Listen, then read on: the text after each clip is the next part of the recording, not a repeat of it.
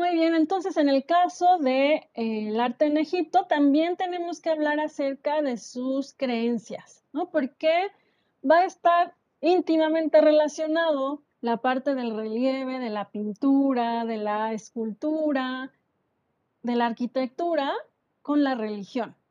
Entonces sabemos que son una civilización politeísta y vamos a ver representados a sus dioses mitad, mitad humano y otra parte eh, animal, ¿no? Sobre todo la cabeza va a representar, va a ser representada por algún animal.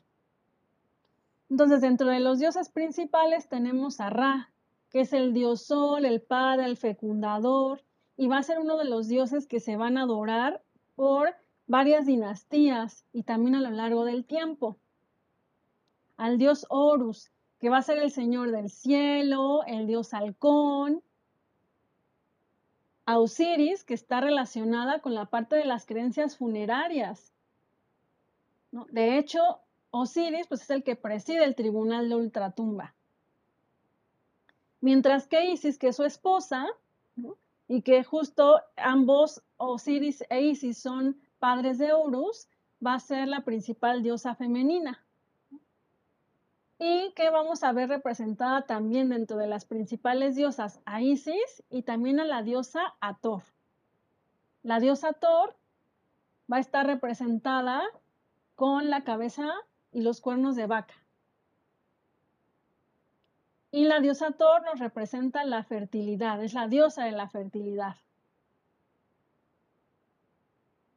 Anubis también va a estar ligada a la parte de las creencias funerarias. Y este, eh, esta deidad va a tener la forma de chacal. Otro dios importante para nosotros va a ser Tot. Este es el dios civilizador, el que enseña la escritura al hombre, el de la sabiduría, el de la música, la escultura, la pintura, la arquitectura, y va a ser representado con la cabeza de Ibis.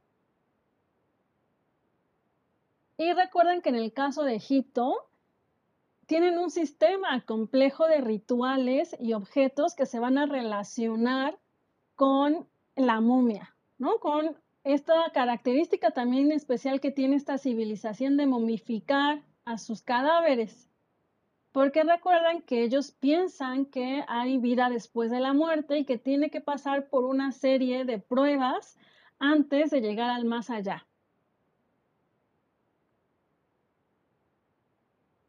Ahora, otra cosa importante que les quiero comentar es que dependiendo de la región, también es que se tenía un dios principal.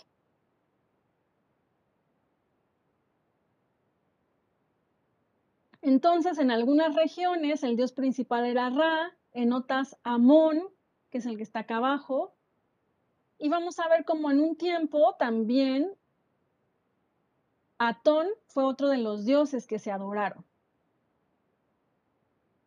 Entonces, miren, aquí tenemos a la diosa Ator, aquí en medio, ¿no? Para que ahora sí veamos más sus símbolos, al dios Ra, al dios Amón,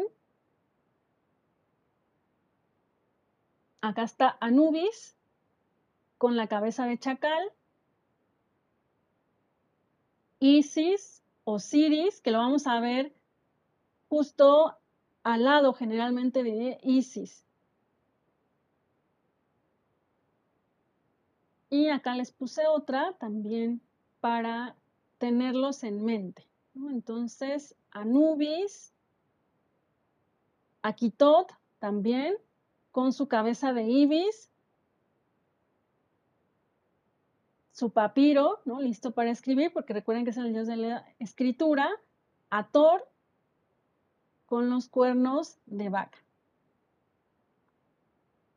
Muy bien, entonces con todo esto en mente, vamos a ver cómo se divide, ¿no? Para eh, cronológicamente las etapas de las manifestaciones artísticas en Egipto. Vamos a tener el periodo predinástico, antes de que se unan el Bajo y el Alto Imperio. Este es un enlace con el Neolítico, ¿no? Entonces, estamos hablando de 3.500 años antes de Cristo, en donde empiezan a haber asentamientos a las orillas del río Nilo. Poco a poco empiezan a crecer estas poblaciones, empieza a haber a alguien que los gobierne, empieza a ser más complejo su sistema político y social y económico, y vamos a llegar al 3500, al 2654, que vamos a llamar el periodo dinástico o periodo tinita. Este empieza con la unificación justo del Alto Egipto con el Bajo Egipto, y aquí tendremos al rey Menes como este que va a lograr esta unificación. Y ahí empezaríamos con las dinastías. Después vamos a tener el imperio antiguo. Aquí es un periodo de gran esplendor, hay mucha construcción. Vamos a tener, por ejemplo, al faraón Soser, al faraón Keops, faraón Kefren, a una dinastía llamada los mm, eh, Keferinos. Y después de esta etapa de grandeza, que estaríamos hablando de 2654 a 2130 años antes de Cristo, vendría un periodo de cierta decadencia, ¿no? Otra vez empieza a haber disturbios entre las dos zonas, también empieza a haber conflictos de poder entre la familia de los faraones y esto hace que se debilite la dinastía y entonces es un periodo que no se consolida muy bien el poder. Debido a esto, hay otros pueblos que pues quieren también dominar esta zona tan rica, ¿no? En cuanto a la agricultura y al agua.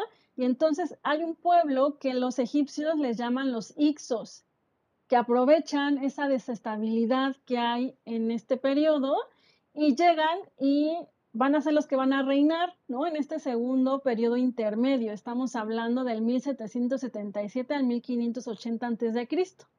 Entonces van a dominar, van a reinar por un periodo esta zona hasta que otra vez se logran organizar los egipcios, lo sacan y viene el imperio nuevo, ¿no? que ahí estaríamos hablando del 1554 al 664 años antes de Cristo. Este imperio nuevo tenemos a personajes tan relevantes como el faraón francés, eh, Ramsés II, perdón, como Amenofis IV, o también la faraona, porque también hubo faraonas dentro de em, Egipto. Y eh, finalmente, ¿no?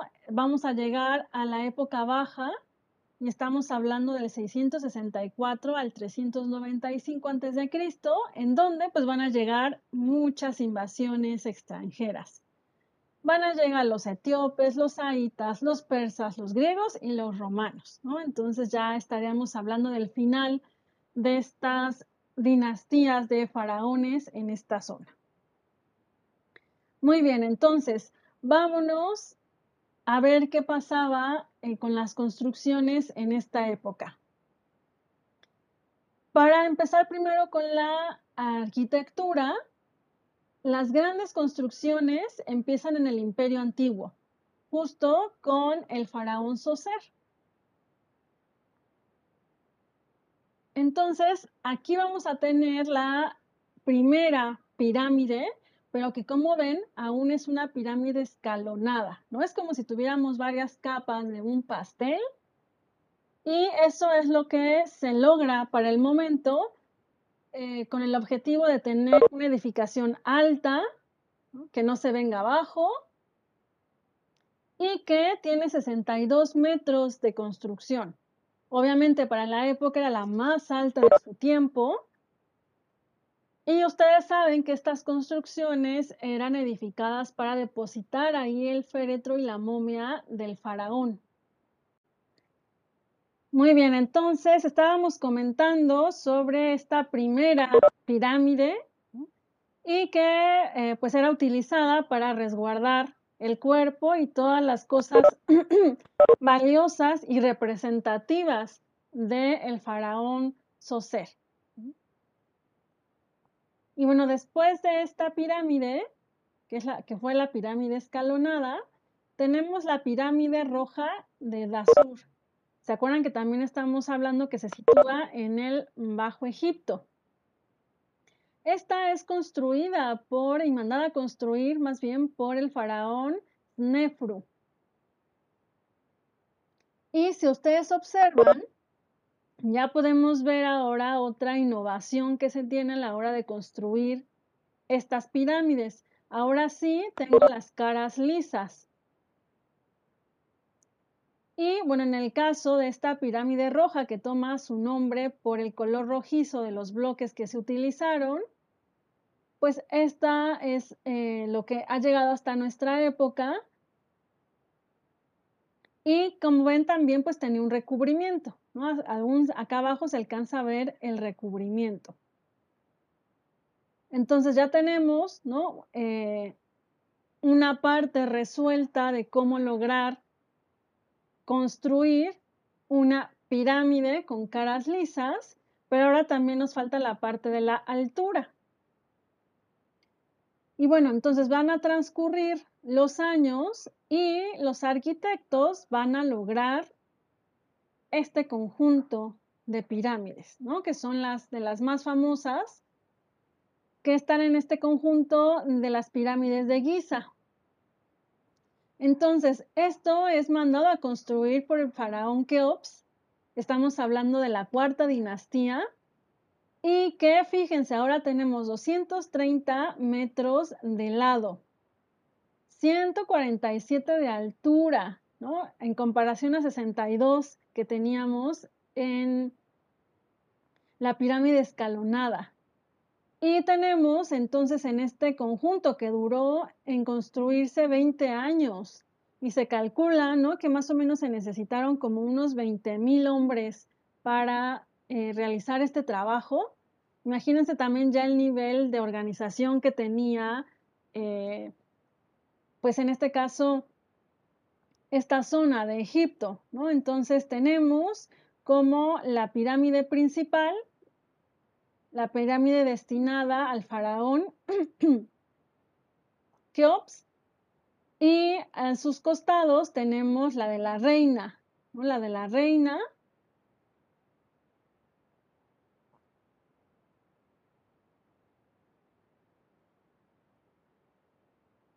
Y la de uno de sus hijos, que también va a ser uno de los faraones.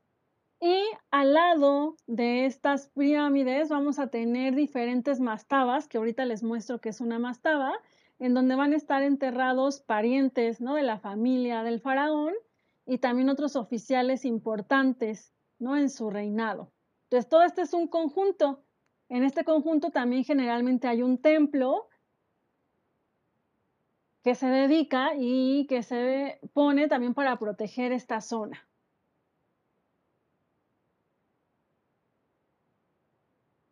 Entonces, ¿qué va a pasar? En unos inicios en donde se van a sepultar los cuerpos son las mastabas. Entonces, no en todas las dinastías se construyeron pirámides. Justo también por este problema que les comento que cuando había inestabilidad entre las dinastías por luchas de poder, pues era lo menos que importaba, o tal vez también no había tanto dinero, ¿no? Para sustentar todas estas construcciones.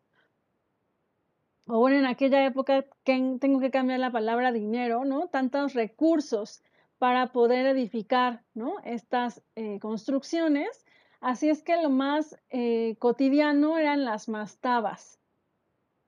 Las mastabas, pues son justo cámaras funerarias subterráneas que aproximadamente eh, tienen en lo profundo ¿no? un pozo de 18 a 20 metros de profundidad y que lo que sobresale en la superficie es una forma rectangular, como pueden observar, tiene un techo plano y unos ligeros eh, muros que se inclinan. Entonces, esto es lo común. Las pirámides son lo excepcional y solo en ciertas dinastías se construyeron y como pueden observar las pirámides de Giza son de las más importantes. Ahora, en el caso de la mastaba, se decoraban y bueno, también las pirámides, sus interiores se decoran con pinturas, con relieves.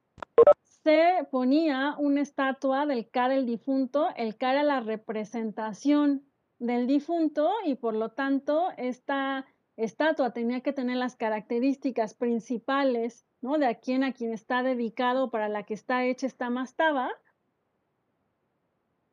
Y entonces, bueno, ya que se hizo y se escarbó, se empiezan a construir los muros que van a mantener, ¿no? Segura el resguardo del sarcófago. Se hace también generalmente una pequeña capilla en donde se van a poner las ofrendas. Se pone el techo se deja un pequeño orificio por donde se van a depositar los últimos eh, necesidades que tienen que estar en el interior y se tapa, ¿no? Entonces, por eso estos grandes descubrimientos, porque no quedan visibles a la vista después de tantos años, ¿no? Y entonces estas excavaciones, cuando logran ubicar, ¿no? Un pequeño agujerito es el gran hallazgo porque es posible que se trate de una mastaba y que dentro no esté saqueada aún y que se encuentren, ¿no? Justamente todos estos objetos que nos pueden dar testimonio de para quién estaba realizada la mastaba y también, pues, eh, cómo podemos entender más a la civilización antigua en Egipto. Muy bien, entonces esto es una mastaba. No la pierdan de vista porque conocemos mucho de los egipcios, también a las múltiples mastabas que se han encontrado.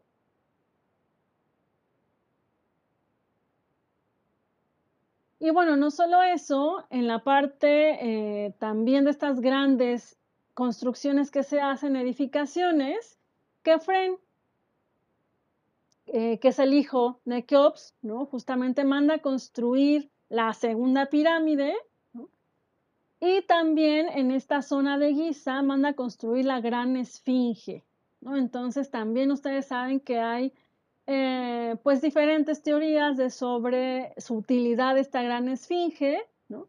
Y bueno, dentro de lo formal que tenemos, mitad hombre, mitad animal, tenemos el cuerpo de león y la cabeza de lo que se piensa o lo que dentro de las teorías se dice que pues era la representación justo de Kefren y que custodiaba todas estas pirámides, porque recuerden que era un lugar sagrado, ahí está depositado el cuerpo del faraón que eh, pues va a durar por toda la eternidad, ¿no? Entonces, eh, pues es una em, escultura colosal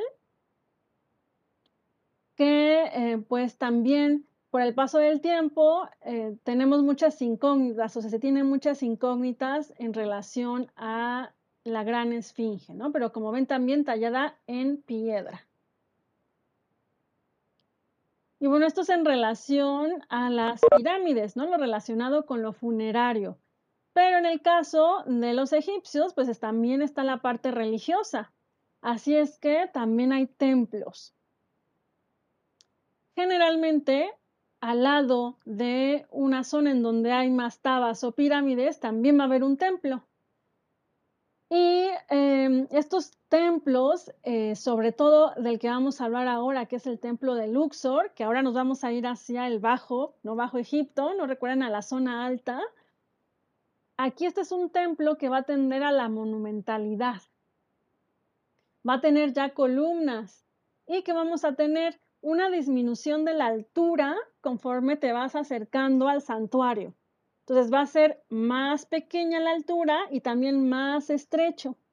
Algunas de las hipótesis que se tiene es para dar este aspecto más místico, sagrado al santuario. Porque de hecho en el santuario, que era lo más estrecho y lo más bajo, solo podía entrar algunos haces de luz que generalmente iluminaban las, las estatuas eh, de los dioses. Entonces imagínense ese misticismo que daba, ¿no? Obscuro, y solo en ciertos horarios del día pasaba unas de luz e iluminaba. No son los efectos especiales de aquella época. Y em, otra cosa que también han pensado de por qué se construye de esta manera es porque quedaba como una eh, forma de megáfono, ¿no? Entonces todos los cantos, ritos que se hacían en el santuario eh, parece que corría mejor el sonido porque se ampliaba, ¿no? De lo más bajo y lo más angosto hacia lo más em, amplio que se tenía. Entonces también es otra de las hipótesis que se tienen en cuanto a la construcción de los templos de esta forma.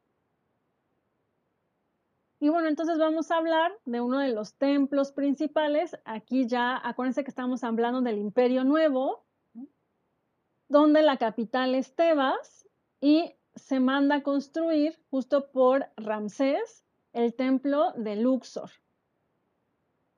Este actualmente es considerado patrimonio de la humanidad, ¿no? Y aunque nosotros lo vemos como que ya no queda mucho, es lo que queda es parte importante, ¿no? De las construcciones porque es de los que tenemos más testimonio de cómo se vio de pie, entonces estaba consagrado al dios Amón eh, bajo este eh, liga que se tenía con Amón Ra, ¿no? Entonces, como les comentaba, es mandado a construir por Ramsés II y aquí podemos observar parte de su entrada.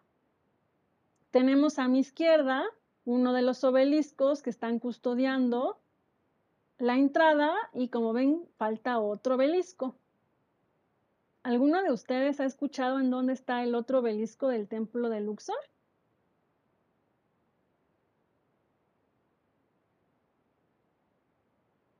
Está en la Plaza de la Concordia, en París. Entonces fue un regalo que se le hizo a París y entonces eh, cuando en Francia deciden que necesitan un monumento para eh, recordar la revolución, pero al mismo tiempo dicen, ay, es que si ponemos algo de la revolución no nos fue tan bien, ¿no? Hubo también mucha matanza y muchos problemas con la revolución francesa, entonces, ¿qué pondremos en este lugar? Pues entonces deciden poner algo ajeno a su cultura, ¿no? Y en este caso ponen el obelisco que fue regalado, a Francia. Entonces ahí lo pueden observar en la Plaza de la Concordia. Y bueno, aquí tenemos un dibujo de cómo se cree que tuvo, eh, fue la estructura de este, tiempo, de este templo de Luxor. Entonces aquí tendríamos a los dos obeliscos las esculturas de los dioses a los que está dedicado y bueno, como ven, se va haciendo más estrecho y más bajo conforme vamos avanzando.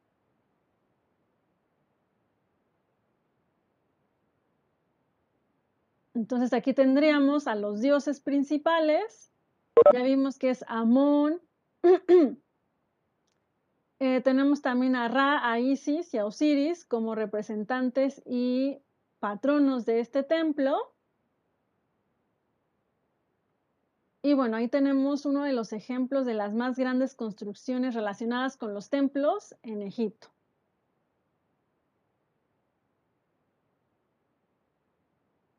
Y ahora, eh, ah, perdón, del templo también de Luxor, eh, vamos a ver cómo este todavía se mantiene de pie incluso cuando los romanos, cuando es colonia ¿no? de los romanos Egipto, e incluso es transformado en campo militar, ¿no? También le debemos un poco a esta custodia, ¿no? De Roma, de este recinto que ha llegado hasta nuestras épocas. Y también, eh, pues fue modificándose dependiendo del reinado del faraón en el que estaba. Por ejemplo, con el faraón Sabaco, ¿no? Se hicieron otras partes del templo y pues este estaba de pie, incluso cuando estaba, eh, pues como ya vimos, también eh, esta eh, dinastía ptolomeica, ¿no? Con Cleopatra VII, ¿no? De, la, de las más famosas, seguía este templo de pie.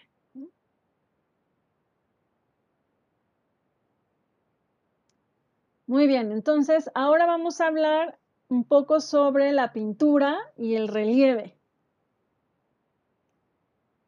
Eh, ya hemos hablado que cómo eran influenciados Mesopotamia de Egipto y Egipto de Mesopotamia, ¿no?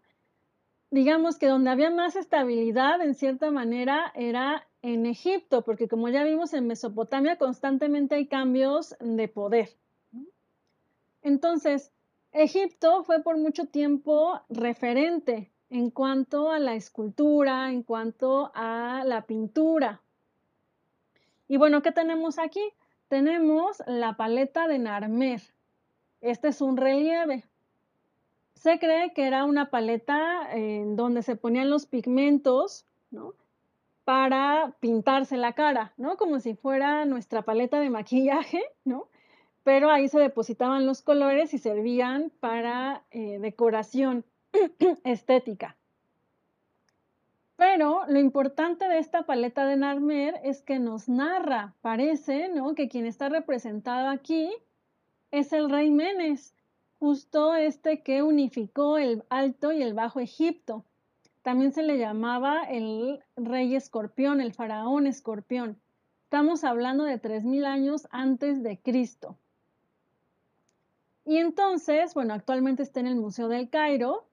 Podemos observar justo eh, algunos de los datos que ya habíamos visto en Mesopotamia. ¿no? Por una parte, el tamaño de las figuras. Aquí seguimos con lo mismo. El más importante es el más grande. Entonces, los demás objetos van cambiando de tamaño de acuerdo a su importancia o a su jerarquía. ¿Qué tenemos? Bueno, también son utilizados los relieves para mostrarnos eh, victorias o hazañas bélicas o guerreras. ¿no? Entonces, tenemos aquí la representación de el rey Menes y cómo es que va a dominar al imperio, al, al, Bajo Egipto, y pues se logra unificar el reino. Y también acá abajo, si ustedes observan, pues está estos personajes, ¿no? Pues ya derrotados y pues también pidiendo en esta acción de ruego, ¿no? Se observan las manitas acá. Sí, Bruno. Em, esta, digamos, unificación fue, supongo, mediante pues, guerra, ¿no? Y conquista. Sí. Ok. Sí, no fue pacífica, sí fue mediante conquista. Entonces, ¿cómo es que sí se logró unificar? Bueno, aparte, em,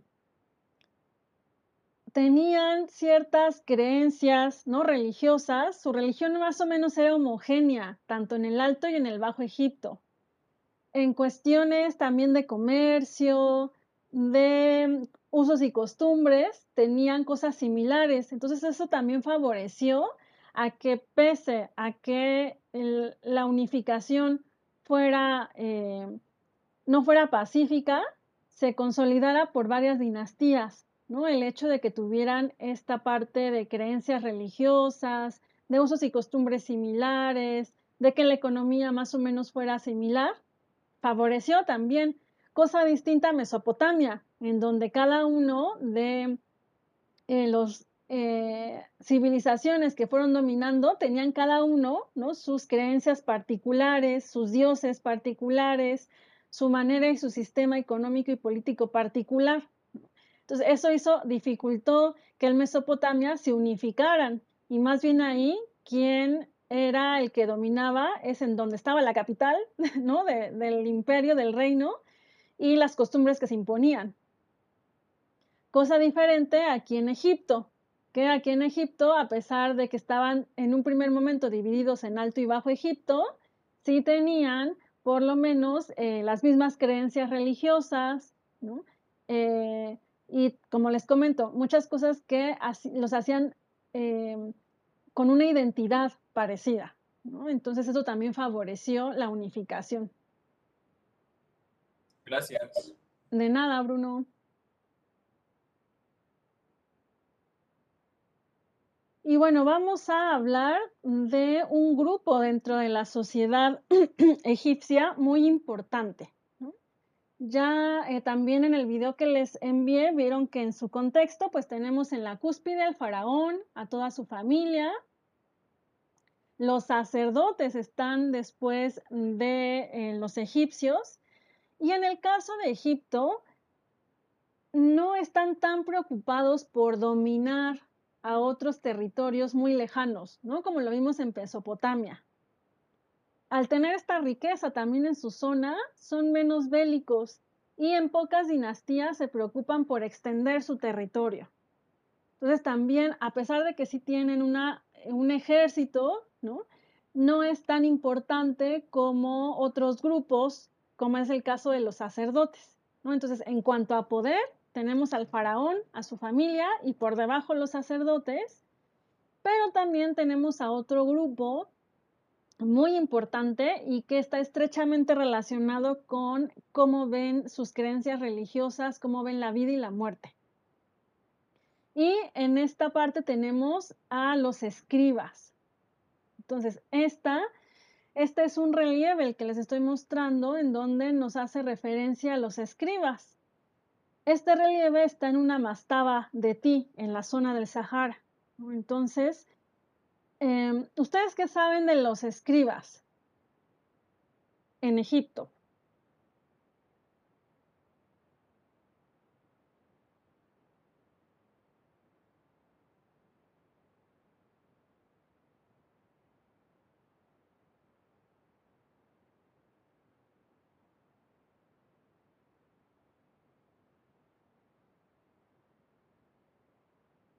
¿Alguien tiene algún dato? Bruno creo que no. Mm. Bueno, les cuento, ¿no? Entonces, este grupo de personajes que son muy importantes porque ellos son los que mantienen viva la escritura, los jeroglíficos, ¿no? Son los que se encargan también de la decoración y de llevar los registros de las cuentas, ¿no? Esa es muy importante de todo lo que tiene que ver con la parte de la economía, de los tributos, de los excedentes que hay entre los productos agrícolas o ganaderos, ellos se encargan de llevar todas las cuentas. Entonces, ¿qué tenemos? Un grupo social que iba a lo que podríamos considerar nosotros una escuela, ¿no?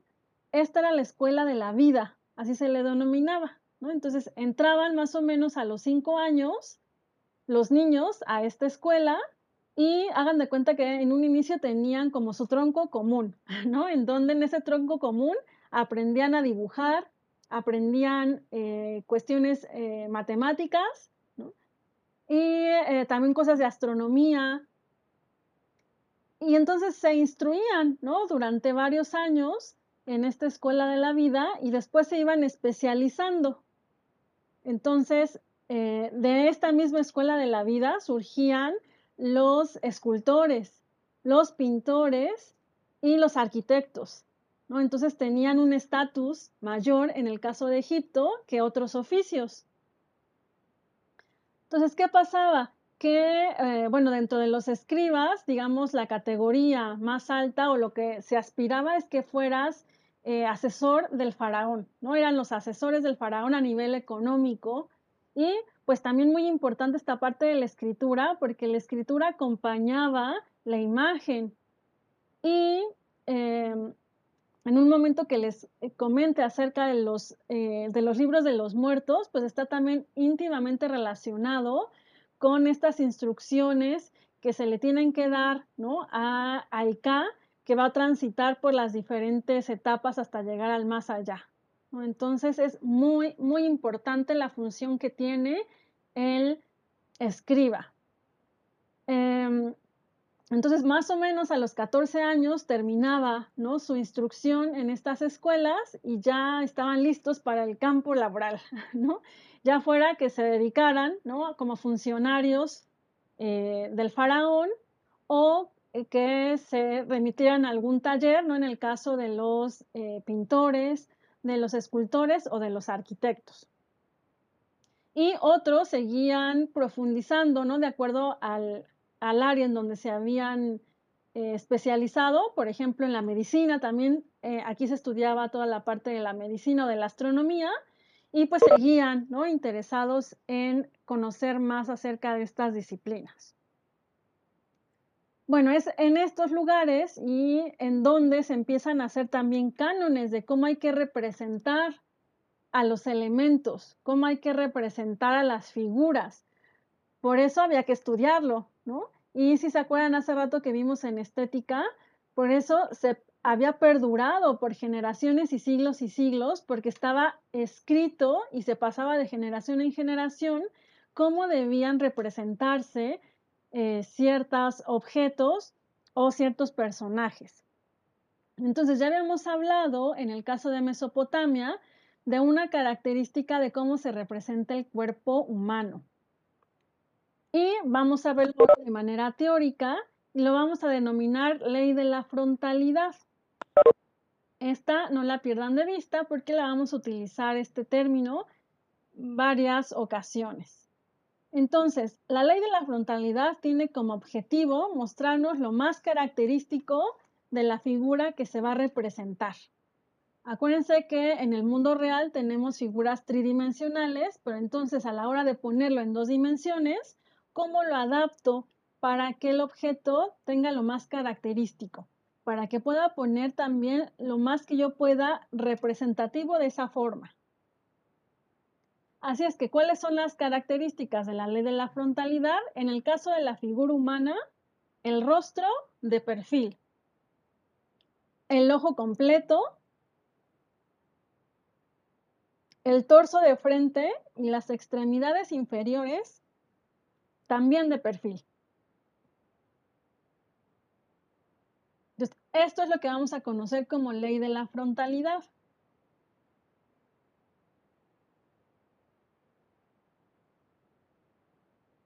Ahorita me regreso a esta diapositiva. Déjenme mostrarles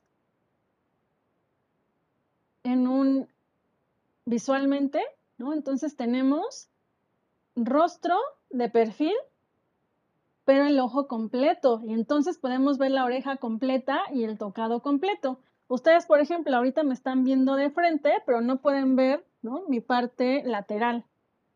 Incluso si me ven de forma lateral de manera natural, solamente me verían el rabillo del ojo, ¿no? No me verían el ojo completo. El torso de frente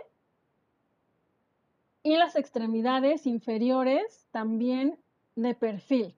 Miren hacia dónde están eh, las rodillas, ¿no? Justo de perfil, junto con los pies.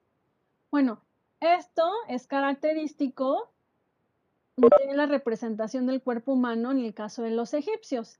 Y como ya les comenté, pues ayuda también a poner lo más característico de los objetos, ¿no? Al tener también, por ejemplo, el pecho todo de frente, Puedo también plasmar los adornos que adornan el pecho, el vestuario que tiene y darle mayor detalle. Entonces ahí tendríamos la ley de la frontalidad. No se les olvide este término ya más técnico. Y bueno, como les comentaba, en este lugar en donde se van a instruir ¿no? y aprender todo el oficio ¿no? de escriba, y al tener una estrecha relación entre escritura jeroglífica y dibujo, pues también va a haber una estrecha relación con todos los papiros que se tienen, ¿no? Entonces, cuando veamos em, relieve o pintura egipcia, están ambas cosas, escritura jeroglífica e imagen. Van acompañadas. Las dos, las dos dan testimonio de lo que se quiere representar ahí. Así es que si hace falta una, estaría mal, ¿no? Tienen que ir las dos de la mano.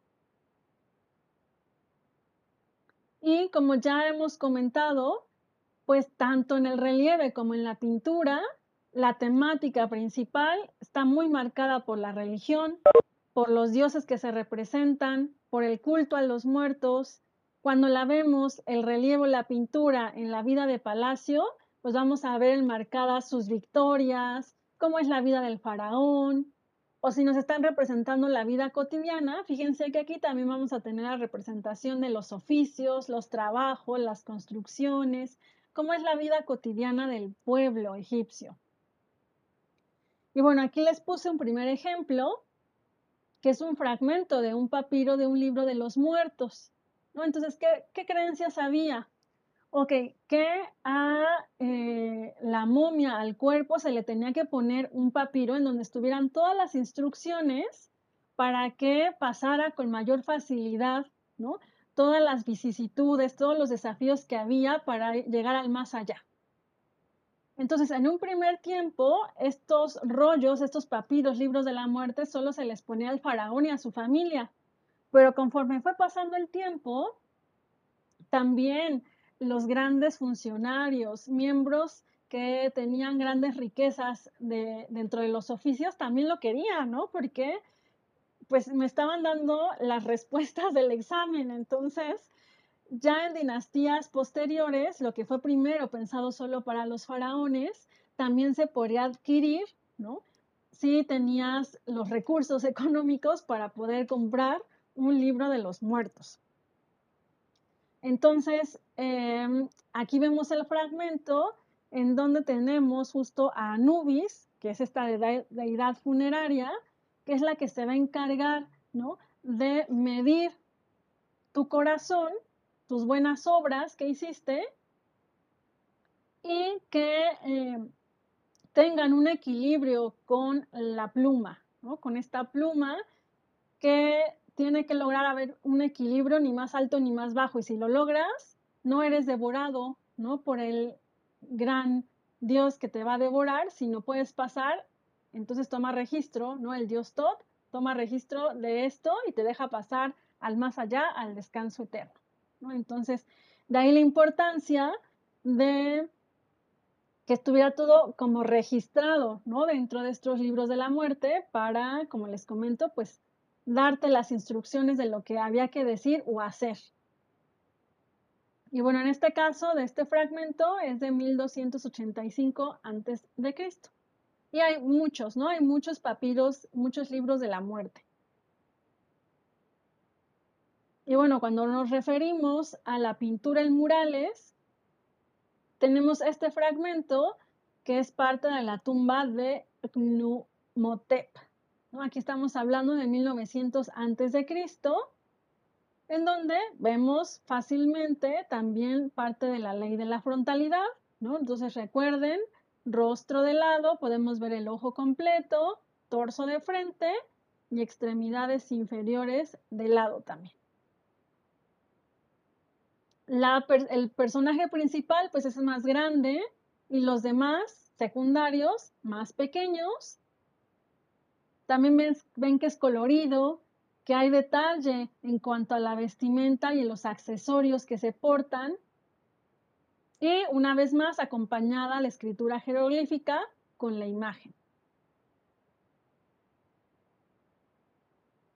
Y bueno, como les comentaba, eh, pues han llegado hasta nosotros también fragmentos eh, de decoraciones que se hacían en las mastabas que nos hablan acerca de eh, pues la sociedad en Egipto. Y estos fragmentos que les puse aquí, pues nos dan testimonio de los diferentes oficios, ¿no? Entonces, fíjense, aquí están unos recolectores de uvas de la vid.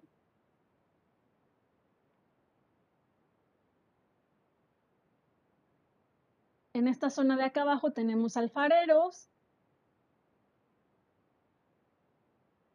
Y si se fijan, todos tienen en la, en la parte de la técnica, de la forma, similitud, ¿no? Así es como se tienen que representar. Y en la parte de acá abajo a los comerciantes, ¿no? Tenemos el barco que va a llevar ese excedente de la cosecha hacia otras regiones y lo van a intercambiar por otros materiales.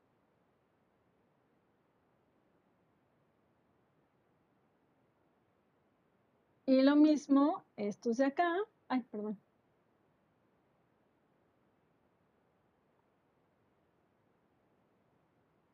Podemos observar también los castigos, ¿no? Fíjense aquí también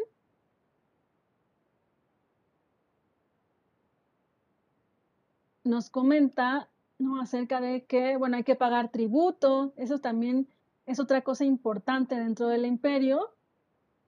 Tus impuestos se tienen que pagar, se van registrando. Y aquí tenemos a los agricultores.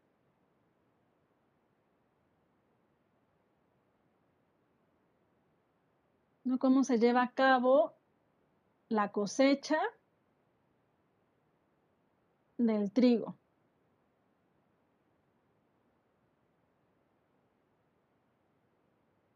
Y en esta zona de acá arriba también tenemos la agricultura, el comercio y la representación de estos oficios.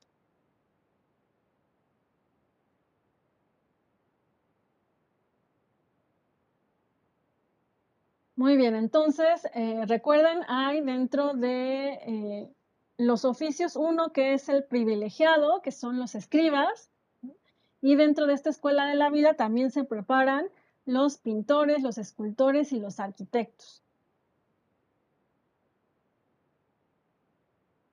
Muy bien, y ahora vamos a hablar acerca de la escultura.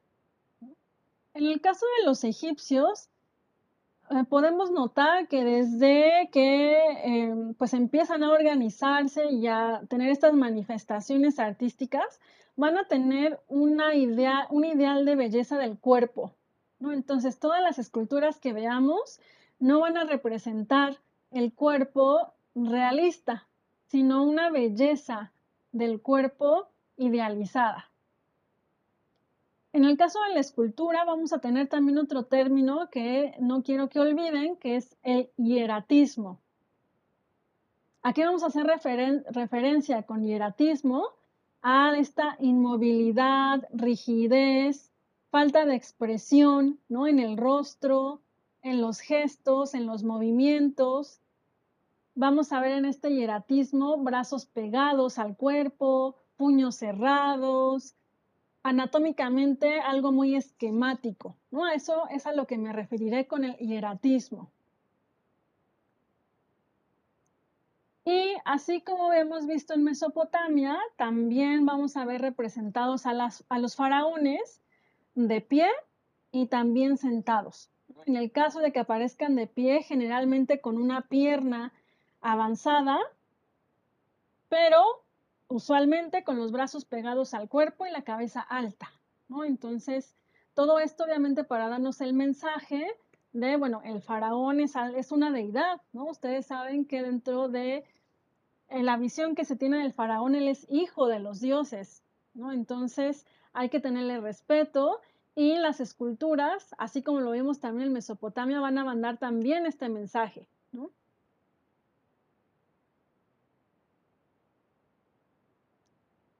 En el caso del rostro, vamos a ver cómo se van a destacar los ojos.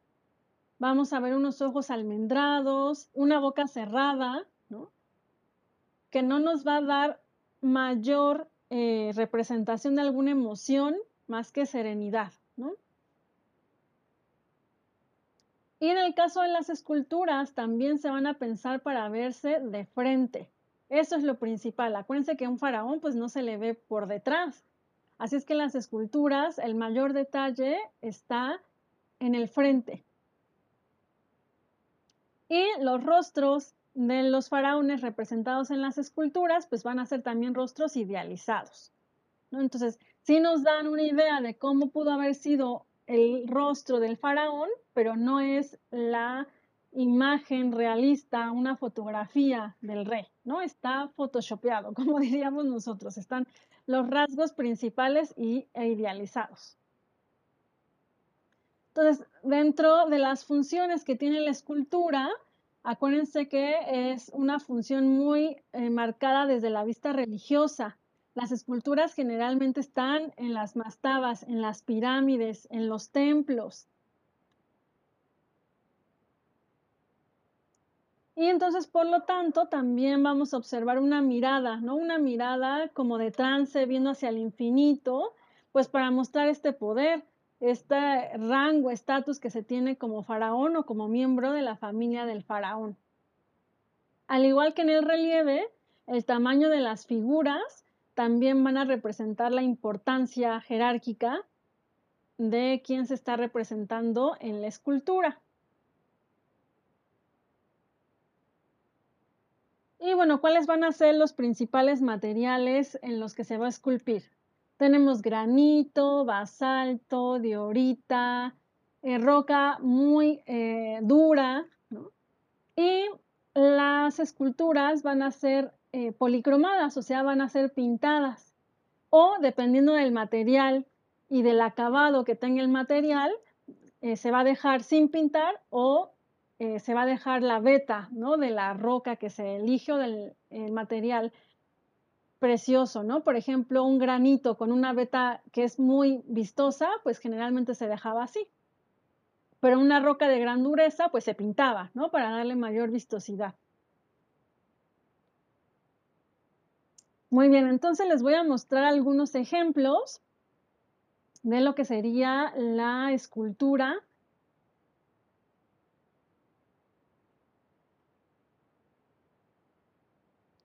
Y bueno, de mi lado izquierdo tenemos al faraón Menkaura. Estamos hablando del imperio antiguo. Y cuando veamos a un faraón al lado ¿no? de otras dos esculturas y que son dioses, los vamos a llamar triada. ¿no? Triada en este caso es la triada eh, de Miserino, que también era el faraón Menkaura, se le conoce con los dos nombres, Miserino Menkaura. Y que vamos a tener a la a mi izquierda, ¿no? A mi izquierda del faraón, a la diosa Ator. ¿no? ¿Se acuerdan que es la diosa de la fertilidad, representada con los cuernos de vaca? Fíjense cómo le pasa la manita, ¿no? Aquí no es realista porque así no se vería nuestra mano, ¿no? Pero pues sosteniendo justo al faraón. Y de mi lado derecho tendríamos a la divinidad del Nomo de Sinópolis, de donde es originario este faraón. Que es un Nomo, es como si fuera una delegación, ¿no? Así se le llamaban a eh, los barrios, a las zonas en las que se dividía Egipto. Entonces, cada Nomo, cada delegación tendría a su, eh, a su diosa, ¿no? Eh, a su divinidad y también su símbolo. En este caso, esta ciudad era la ciudad perro, ¿no? Así como por ejemplo en Coyoacán, que es mi delegación, que tenemos al coyote como símbolo de la delegación, pues también en aquellas épocas se utilizaban estos símbolos para representar a los gnomos y este gnomo de Sinópolis era representado con el perro. Eh, su gnomo estaba en el, en el, Alto Egipto y eh, pues como ven, así también denotaba pues el, prestigio y el poder que tenía porque es un faraón que está pues sostenido por las diosas. Así es que pues también para demostrar el gran eh, poder que se le daba al faraón. Si ustedes pueden observar, pues también vemos la pierna más enfrente que la otra, también como un signo distintivo de cuando observamos las esculturas de pie. Y de mi otro lado, de mi lado derecho, tenemos ahora una estatua esta sedente del faraón Kefren. Si observan, aquí vemos esto que habíamos comentado del hieratismo. Entonces, puños cerrados, brazos pegados al cuerpo, que lo mismo lo vimos con la escultura del faraón Menkaura. Miren, observen cómo están los brazos pegados al cuerpo, los puños cerrados. Este eh, rostro y cabeza que mira hacia el infinito, que no nos dice en nada en cuestión a expresividad, ¿no? sino más bien es un, un rostro sereno que nos demuestra pues este poderío, este estatus que tiene el faraón. Y vemos los cuerpos idealizados, obsérvenlos, ¿no? Bien marcados. Y este idealismo que también va a caracterizar a eh, la representación del el cuerpo en el caso de los faraones. Si ustedes recuerdan o traen a mente las esculturas que vimos de Mesopotamia, no hay este detalle ¿no? en cuanto a los cuerpos en las esculturas, cosa que sí va a estar representada aquí en Egipto.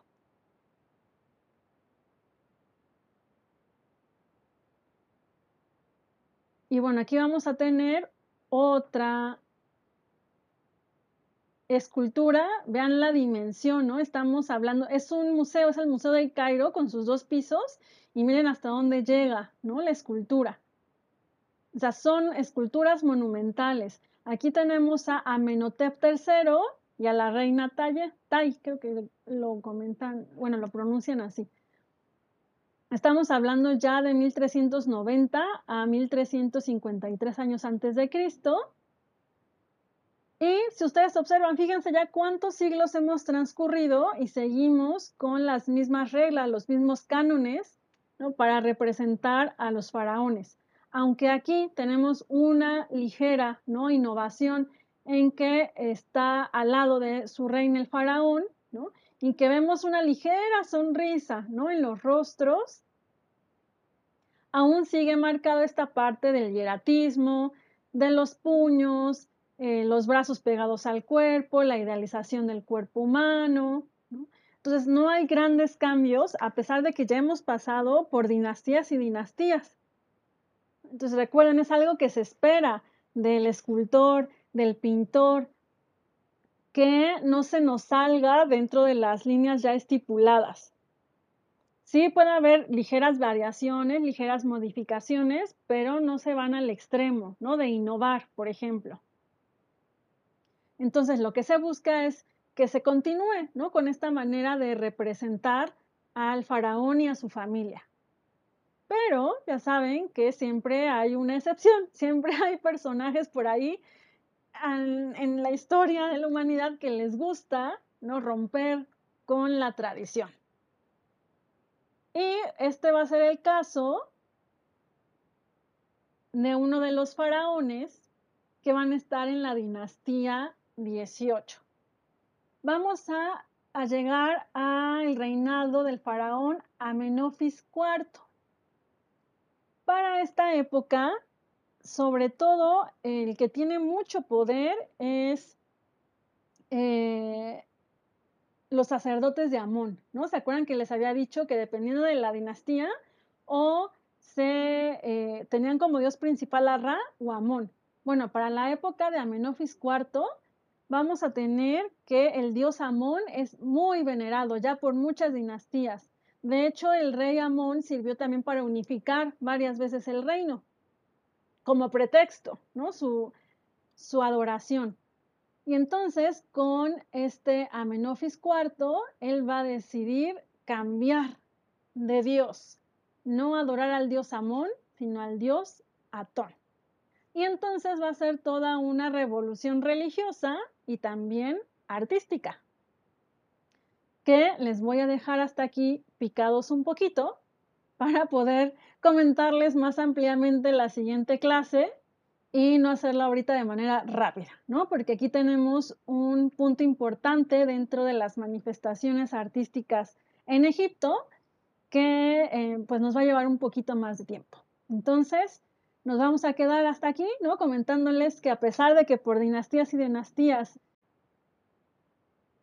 Muy bien, entonces, les comentaba que por siglos, por dinastías, los cánones de cómo debían de representarse los faraones ya estaban estipulados. Entonces, un buen escultor, un buen pintor era aquel que pues seguía estas, estos cánones, estas reglas y entonces vamos a llegar a este punto en el que estamos en la dinastía 18 y Amenofis IV es el faraón en Egipto. Él no solo hizo cambios a nivel estético, a nivel artístico, sino también a nivel político y religioso.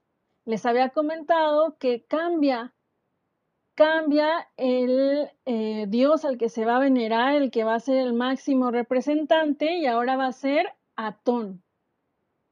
Atón, el dios Atón, es representado por un círculo, como el que ven aquí a mi derecha, un círculo, y que de él emergen los rayos que dan vida y luz a todo. Este es el símbolo de Atón. Y entonces Amenofis IV va a ser que este es el dios principal. Y por lo tanto, entonces va a cambiar su nombre de Amenofis a Akenatón, ¿no? Para hacer referencia a este culto al dios Atón. Y no solo eso, también va a mandar a edificar una nueva ciudad en honor al dios Atón. Entonces vamos a tener a Amarna, Tel el Amarna, ¿no? que va a ser el lugar en donde va a situar esa ciudad, esa ciudad dedicada hacia el dios Akenatón. Y ah, no solo eso, también va a cambiar, ¿no? Como les comenté, los cánones en cuestión de cómo quiere él ser representado, tanto en los relieves, en la escultura, en la pintura, y a todos este, estos cambios de cánones y a estas características que vamos a ver, los historiadores le han llamado arte amarniense. ¿no? Entonces, cuando vean estas características que vamos a ver a continuación, Recuerden que dentro de la historia del arte se le va a conocer como arte amarniense. Entonces, a ver, vamos a ver qué diferencias ven en cómo está representado aquí el faraón a cómo lo habíamos visto representado en las esculturas y en pinturas que les mostré anteriormente. ¿Qué diferencias notan?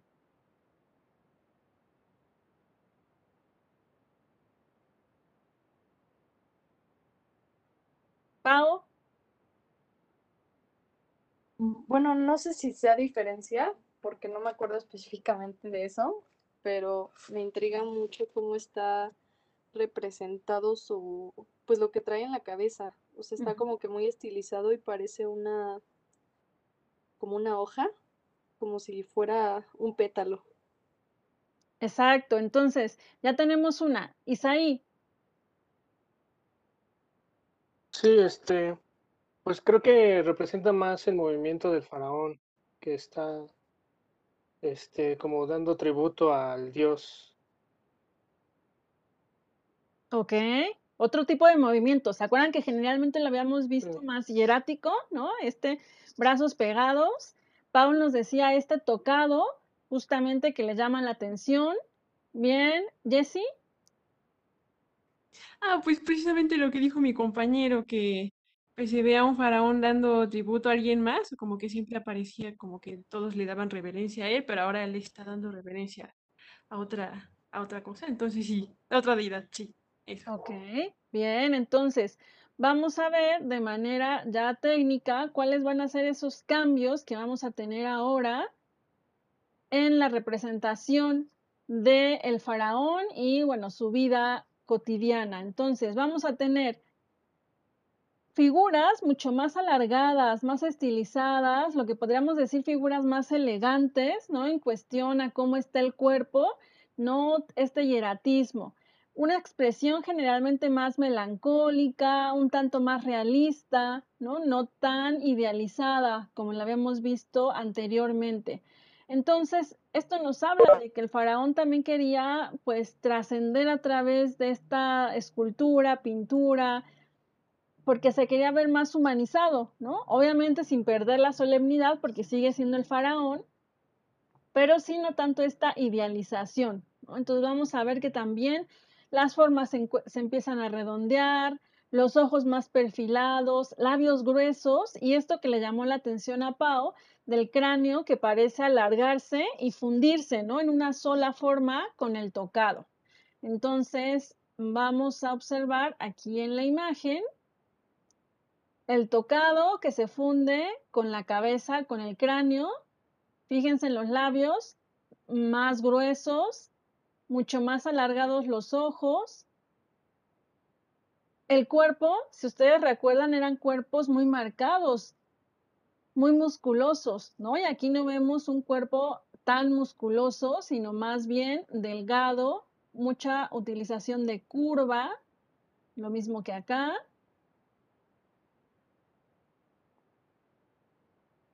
Y eh, pues vamos a ver que también la manera en que se representa y las escenas que se toman para representar a Kenatón nos van a hablar más, ¿no? De su vida cotidiana, incluso de sus sentimientos, ¿no? Entonces aquí tenemos a Kenatón, su esposa fue la famosa Nefertiti, y este relieve data de 1345 antes de Cristo.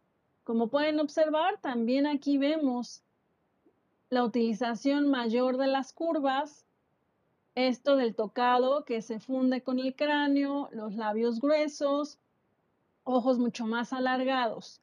el símbolo del dios Atón. ¿Y qué otra cosa les llama la atención de este relieve? Ángel. Lo primero que me llamó mucho la atención fueron como, que son como niños, En sus, bueno, en su regazo, ¿no? Y en sus piernas. Exacto, son, son extraño. sus hijos. ¿no? Fíjense, aquí también no habíamos visto, ¿no? Otra representación de otro faraón. Sí, con sus hijos a lo mejor a los pies, pero no, por ejemplo, en el caso de Akenatón, que tiene a su hijo entre sus brazos y un poco con este gesto de que lo acerca hacia su cara, tal vez para besarlo, ¿no? Para acariciarlo. Lo mismo que Nefertiti, que tiene también en su regazo a sus hijos y miren, aquí le está dando una caricia.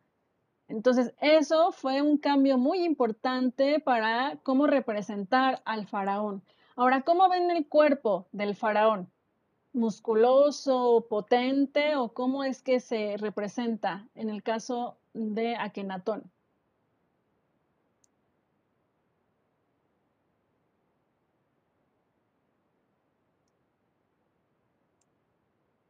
Es todo lo contrario, ¿no? A lo que usted dijo. Exacto, Jessie. Entonces Se ve tenemos... muy escuálido y hasta con lonja. Ah. Bueno. Sí, sí, sí, se le ve como una pancita acá, ¿no? Acá abajo, ¿no? La pancita, eh, muy delgado. Incluso si ustedes observan el rostro, pareciera que también nos está marcando las arrugas, ¿no? Del rostro. Y bueno, entonces ahora tenemos otra manera de cómo representar al faraón en esta actitud pues más humanizada. Sin embargo, otras características las seguimos viendo como la ley de la frontalidad, esa sigue presente, seguimos viendo el rostro de lado, el torso de frente y las extremidades inferiores también de lado. Eso sí sigue presente, pero si ustedes notan, ahora tenemos pues otras escenas y también otros cánones para representar el cuerpo del faraón, no tan idealizado, ¿no? Tenemos estas otras características. Y bueno, este es el busto de la reina Nefertiti, ¿no? Actualmente está en el Neues Museum de Berlín y eh, el, su material del que está hecho es de piedra caliza con estuco pintado. Se cree que lo realizó Tutmose en 1343. Tutmose tenía un taller muy importante y de hecho fue uno de los eh, arquitectos, escultores muy importantes para la dinastía, ¿no? Justamente de Akenatón. Era pues uno de los talleres principales que dirigía Tutmose y se encontró este busto en, el, en, su taller en Amarna, de esta ciudad que les comenté que mandó a fundar eh, Akenatón. Entonces, eh, se descubrió en 1912 en unas excavaciones que se hicieron en esta zona, porque lo que también no les comenté es que al fallecimiento de Akenatón, los sacerdotes de Amón, los que eran los más poderosos, eh, deciden, ¿no? Eh, ahí hacer algunas intrigas eh, con el hijo de Akenatón, que ahorita ya les comentaré quién es. Y entonces esta ciudad de Amarna es olvidada. Y de hecho no es redescubierta hasta principios del siglo XX, ¿no? No había registros de Akenatón y su dinastía. Entonces, algunas teorías, ¿no? De manera así también de chisme, es porque pues no fue considerado un, un, apropiado faraón, ¿no? El hecho de que haya destituido a los sacerdotes de Amón e impuesto a otro dios, pues no fue bien visto ni para quien tenía, ¿no? El poder religioso en la época, ni como tampoco para el pueblo. Entonces, algunas teorías que se tienen sobre este busto de Nefertiti, es que como no se encontró con el, con el ojo izquierdo, eh, lo estuvieron buscando por mucho tiempo, pero eh, dentro de las últimas ¿no? eh, teorías que se dan es que tal vez nunca lo tuvo y que este busto no era un objeto decorativo, ¿no? sino más bien era un busto destinado para el aprendizaje. ¿no? Entonces, que los discípulos lo tomaban como modelo, lo copiaban para aprender cómo dibujar o esculpir a la reina Nefertiti. Eh, le hicieron algunos rayos X y encontraron que tiene varias capas de estuco y que es probable que también esas capas se las hayan puesto para dar las facciones de cómo iba envejeciendo la reina Nefertiti. Entonces, eh, bueno, esas son algunas de las teorías más recientes en relación a este busto, ¿no? De que no era un objeto ya terminado, sino que más bien estaba destinado a que fuera el modelo para que los aprendices en este taller de Tutmose aprendieran, ¿no? A eh, ya les comento, dibujar, esculpir el rostro de la reina. Entonces, bueno, tuvo eh, el periodo en el que Akenatón reinó en Egipto, pues tuvo todos estos cambios, cambios religiosos, cambios de estilo, cambios en el canon, ¿no? de eh, lo que se refiere a cómo se representaba el faraón y su familia. Y el hijo de Akenatón, era Tutankatón. En un primer momento, Tutankatón, porque seguimos bajo esta dirección de este dios principal, el dios Atón.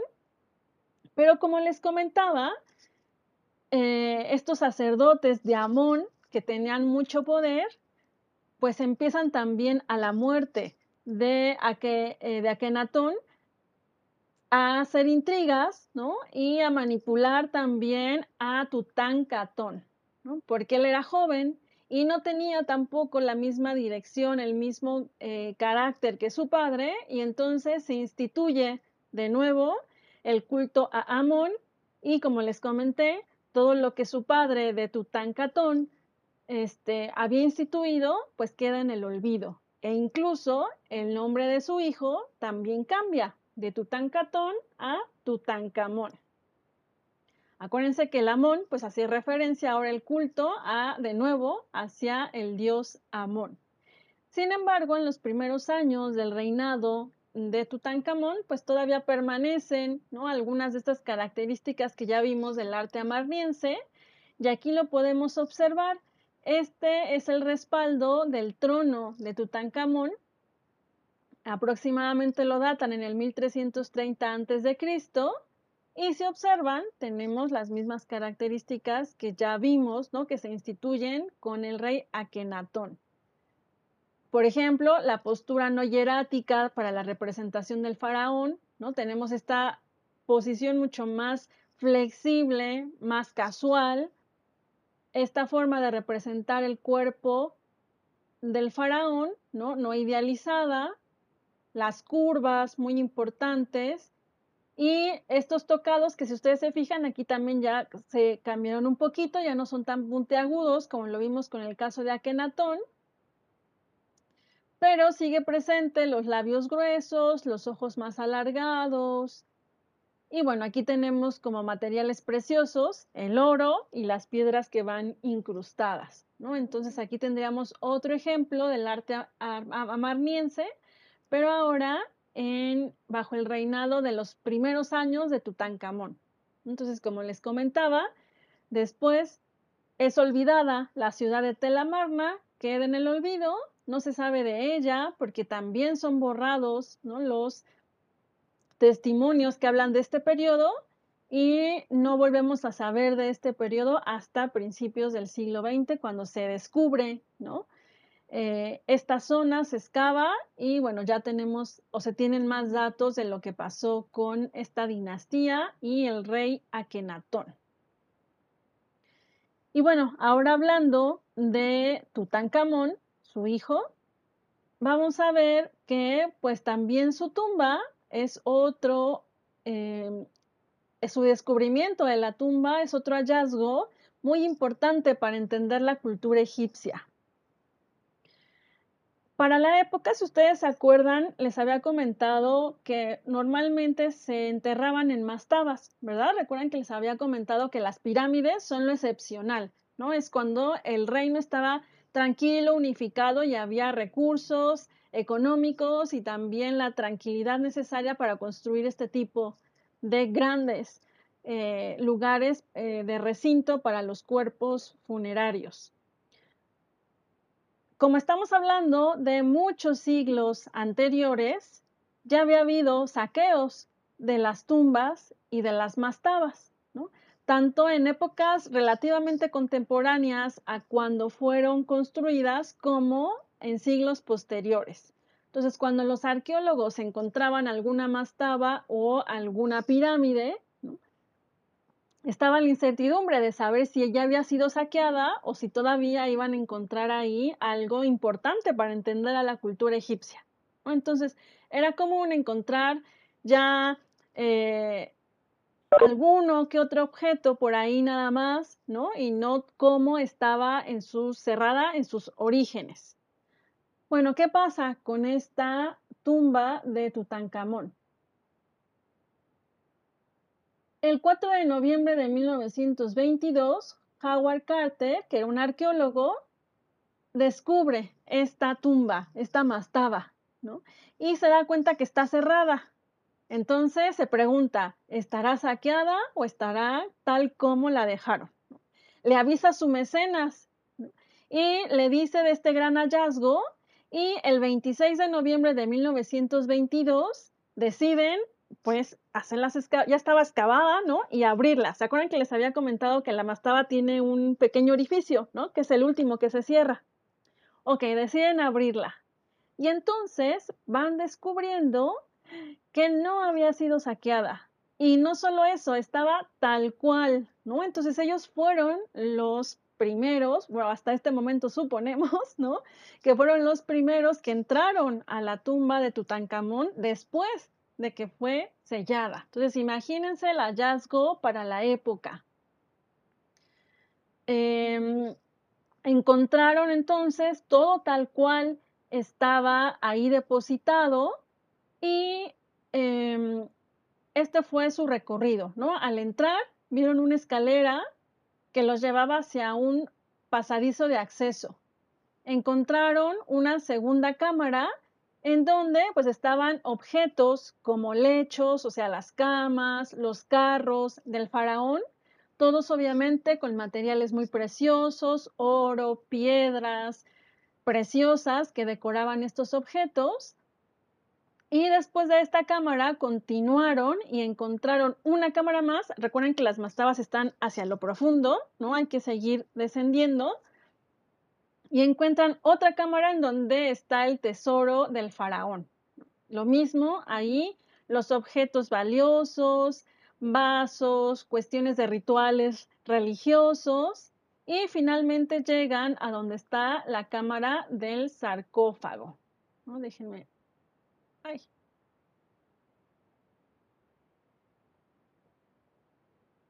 Ahí, donde está la cámara del sarcófago, también descubren que sigue sellado el sarcófago. Así es que, bueno, también se dan a la tarea de eh, pues ver cómo van a tomar registro de todo esto que van viendo y pues de decidir abrir el sarcófago para ver pues qué se encuentra ahí. Entonces, datos que tenemos interesantes, pues es que nos confirma cómo es que se, depositaba la momia. Primero, una capa que cubría el ataúd exterior. Después tendríamos el ataúd intermedio, el ataúd interior y ahora sí, la momia. Y esta momia pues ya descansaba en la placa. Imagínense, 11 kilogramos ¿no? Tenía en este caso ya la momia, ¿no? Ya estaba muy disecada. Pero pues este fue un hecho muy impactante para la época. Gracias a esta tumba también se pudieron seguir aprendiendo sobre la cultura egipcia, de cómo se enterraban, ¿no? Porque como les comento, sí se habían encontrado ya otras tumbas, pero muchas de ellas ya profanadas, ya saqueadas, y de las que iban encontrando no profanadas, pues no eran de personajes tan importantes como esta que era de un faraón. Entonces, eh, gracias a este hallazgo, pues se pudo entender más sobre eh, la momificación, sobre la cultura y los ritos egipcios eh, dedicados hacia un faraón. Entonces, en este caso, pues no solamente fue de importancia arqueológica, sino también para cuestión de las artes aplicadas. Y bueno, aquí artes aplicadas vamos a mencionar a todos los muebles, orfebrería, objetos de decoración, ¿no? Eso es lo que vamos a conocer como artes aplicadas, que están relacionadas con la vida de pues, los grandes gobernantes de estas civilizaciones que hemos estado viendo. También dentro de las artes aplicadas vamos a tener la decoración de los libros de los muertos. Entonces ahorita les comento sobre esto de los libros de los muertos. Y un ejemplo que les puse en cuanto a las artes aplicadas es la máscara justa o funeraria de Tutankamón. Entonces, imagínense, si la pueden observar, pues encontró intacta, ¿no? Esa tal cual eh, es parte del Museo del Cairo. Cuando se hizo esta excavación, algunos de los objetos se llevaron para eh, Reino Unido y otros se quedaron en el Museo del Cairo, ¿no? Entonces, ahí vamos a tener en distintos museos parte de los objetos que se encontraron en, en este lugar y como las excavaciones eran extranjeras, pues ustedes saben que también ahí es, nosotros tenemos la parte económica, así es que, digamos, se tiene derecho, entre comillas, a llevarnos algunos objetos, ¿no? Para la época eso era común. saben que ahora es un tema de debate, pero pues eso pasaba también en aquellas épocas, ¿no? No solamente el mercado negro era por lo bajito, sino también los mismos museos, ¿no? Eh, favorecían esta parte del mercado negro de venta ilegal de piezas importantes de culturas antiguas. Entonces, eh, pues tenemos aquí los materiales que se han utilizado, oro, las piedras preciosas, ¿no? que justamente componen esta máscara funeraria del faraón Tutankamón. Y como ven, regresamos otra vez ya a la muerte de Tutankamón con el estilo que por milenios había perdurado, ¿no? Este no es un estilo amarniense, ya es un estilo tradicional, ¿no? Tal cual lo habíamos estado viendo por muchos milenios y dinastías. Y en cuestión al libro de los muertos, ¿no? Este es un fragmento de uno de los libros de los muertos. Originalmente, este libro de los muertos solamente era elaborado para el faraón y su familia. En este se contienen eh, las respuestas para que tú puedas pasar cada una de las casas de, eh, de las siete puertas de la casa de Osiris. Entonces, dentro de las creencias eh, religiosas y funerarias es que cuando tú mueres, ¿no? Tu K tiene que pasar por todas estas pruebas para llegar a donde vas a ser enjuiciado, juzgado, donde está justamente Osiris con Tot y van a medir tu corazón con una pluma y se decidirá si pasas al más allá o te devora, ¿no? Este, este gran dios que tiene forma de cocodrilo. Entonces, antes de llegar ahí, tienes que pasar por todo este camino. Y el rollo de los muertos te da las respuestas, lo que tienes que decir, lo que tienes que hacer para pasar por cada una de estas puertas, ¿no? Y fue cambiando a lo largo de la historia. En un principio eran siete puertas y conforme fue pasando, ¿no? La tradición y los mitos, llegó incluso a ser 21 puertas, ¿no? Entonces no era algo que perduró, sino que fue eh, transformándose.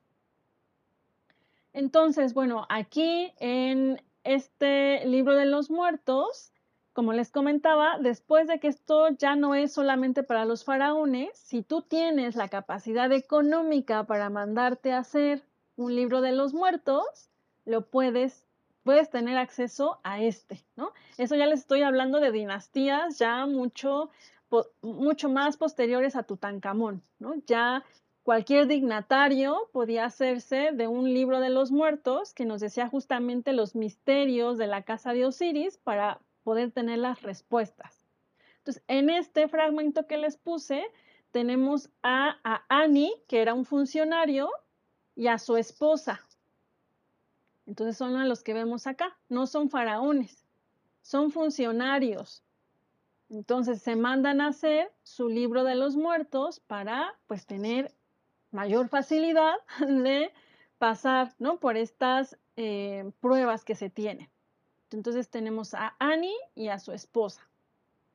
Y recuerden que en el caso de eh, la cultura egipcia tenemos muy relacionada la parte del jeroglífico con la imagen. Siempre van acompañados. Muy bien, entonces en el libro de los muertos los tenemos como otra arte aplicada y pues vemos justo la maestría que van logrando los pintores, los colores vivos que podemos observar,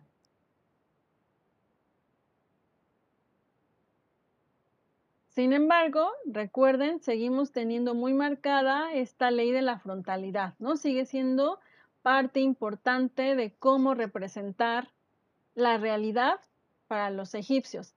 Si recuerdan, les había comentado que esto también se debe a que de manera frontal podemos capturar mayores características de aquello que voy a representar, ¿no? Era también parte de la función de por qué la ley de la frontalidad perdura por todo este tiempo.